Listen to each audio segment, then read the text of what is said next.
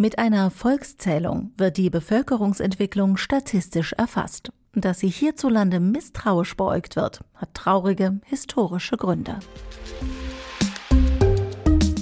Zahlen bitte.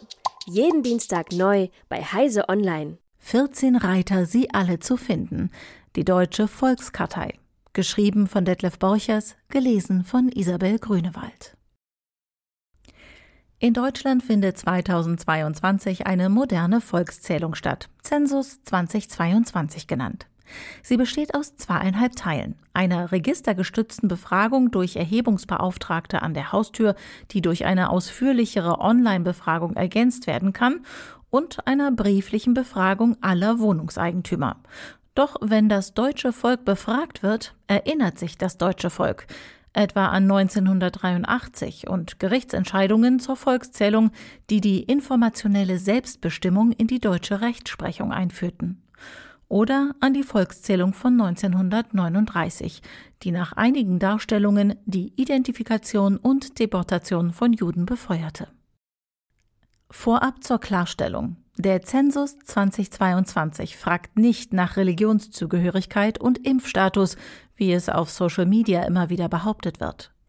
Den Statistikern ist die angebliche Umvolkung egal. Sie verweisen auf das Statistikgeheimnis und das Rückspielverbot. Die Daten, die beim Zensus erfasst werden, dürfen nicht direkt von anderen Behörden benutzt werden. Das gilt für die direkte Befragung an der Haustür und etwas indirekter für die Befragung der Wohnungseigentümer.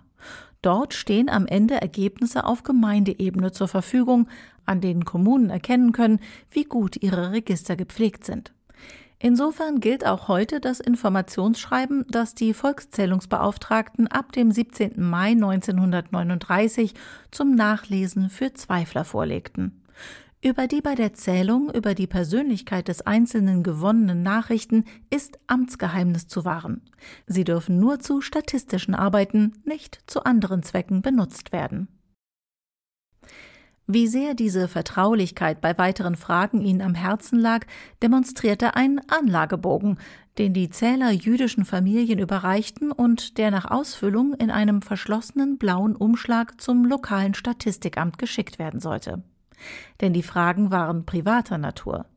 Die Befragten sollten zehn zusätzliche Fragen beantworten.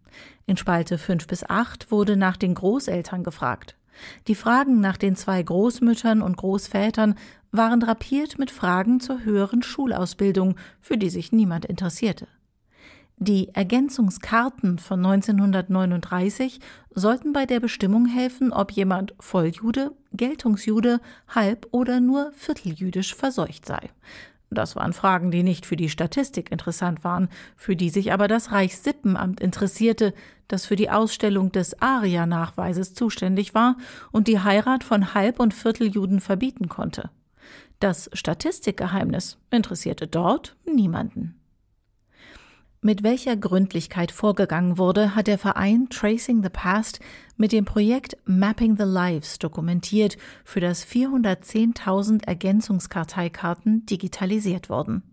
Bis heute ist nicht erwiesen, ob die Ergänzungskartei mit ihren Fragen dazu beigetragen hat, dass diese privat erfolgende Selbstanzeige den Abtransport und die Vernichtung jüdischen Lebens in Lagern wie Auschwitz befördert hat. Dies hatten Götz Ali und Karl-Heinz Roth im Jahr 1984 in ihrem Rotbuch über die restlose Erfassung behauptet. Noch härter und dabei auf die Beteiligung von IBM und der deutschen Tochtergesellschaft Dehomag eingehend, urteilte Edwin Black in seinem Buch IBM und der Holocaust über seinen ehemaligen Arbeitgeber. Black arbeitete zuvor für die von IBM finanzierte OS2 Professional. Für Black war es erwiesen, dass IBM bzw. Dehomag eine schwere Mitschuld am Holocaust trugen, da im Lohnauftrag die nötigen speziellen Lochkarten in werkseigenen Papierfabriken gedruckt und mit der Tabelliermaschine D11 ausgewertet wurden. Black bezog sich in seiner Argumentation nicht nur auf Deutschland. In den Niederlanden mit einer hervorragend funktionierenden Hollerit-Infrastruktur wurden 73 Prozent der Juden ermordet. In Frankreich wegen der Erfassung auf Papier und der Befragung der okkupierten Bevölkerung hingegen nur 24 Prozent. Unbestritten ist, dass die führenden Köpfe der Dehomag glühende Nationalsozialisten waren. Allen voran der Dehomag-Gründer, Aufsichtsrat Willi Heidinger und der Dehomag-Geschäftsführer Hans Rottke.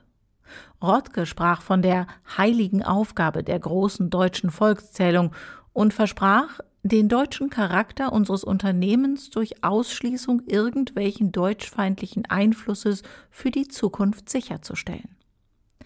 Er reagierte damit auf die Tatsache, dass der IBM-Chef Thomas Watson einen von Adolf Hitler verliehenen Orden nach Ausbruch des Zweiten Weltkrieges zurückschickte.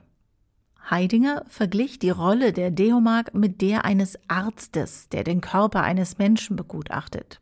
Wir, die Deomag, sind dem Arzt sehr ähnlich, indem wir den deutschen Kulturkörper Zelle für Zelle sezieren. Wir berichten über jedes einzelne Merkmal auf einer kleinen Karte.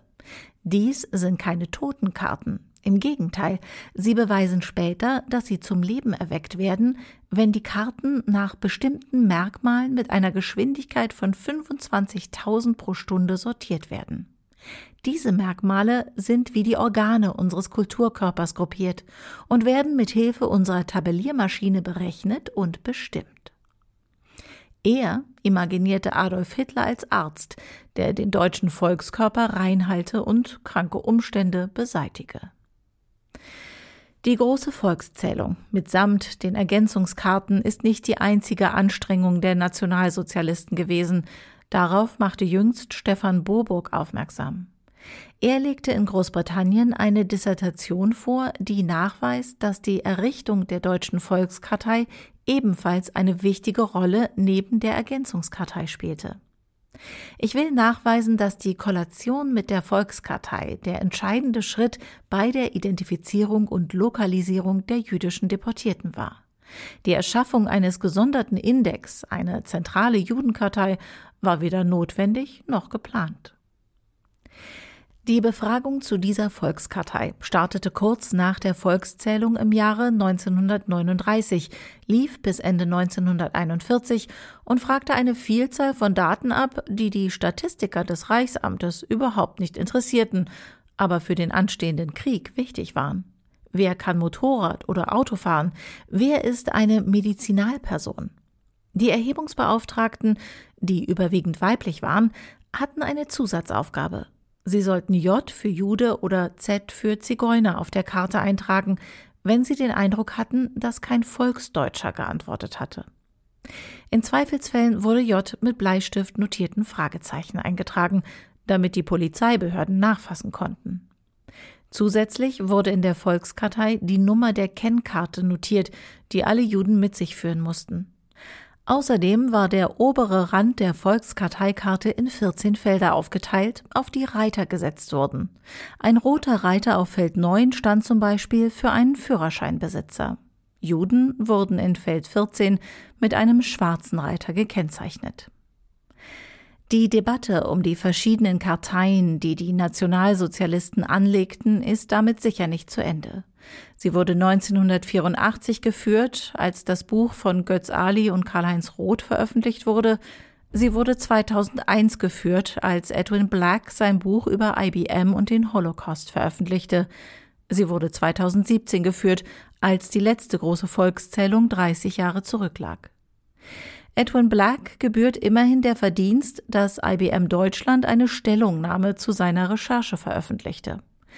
Die Daten der Volkszählung von 1939 landeten ja auf Dehomag Lochkarten und wurden von Dehomag verarbeitet.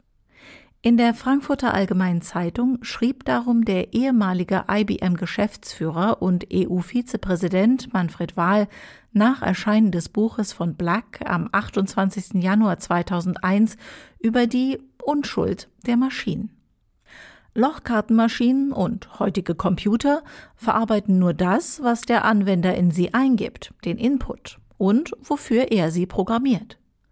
Die Lochkarte war nur ein Sekundärdatenträger, der in maschinell lesbarer Form das in sich aufnahm, durch Einlochung, was in einem Urbeleg festgehalten war.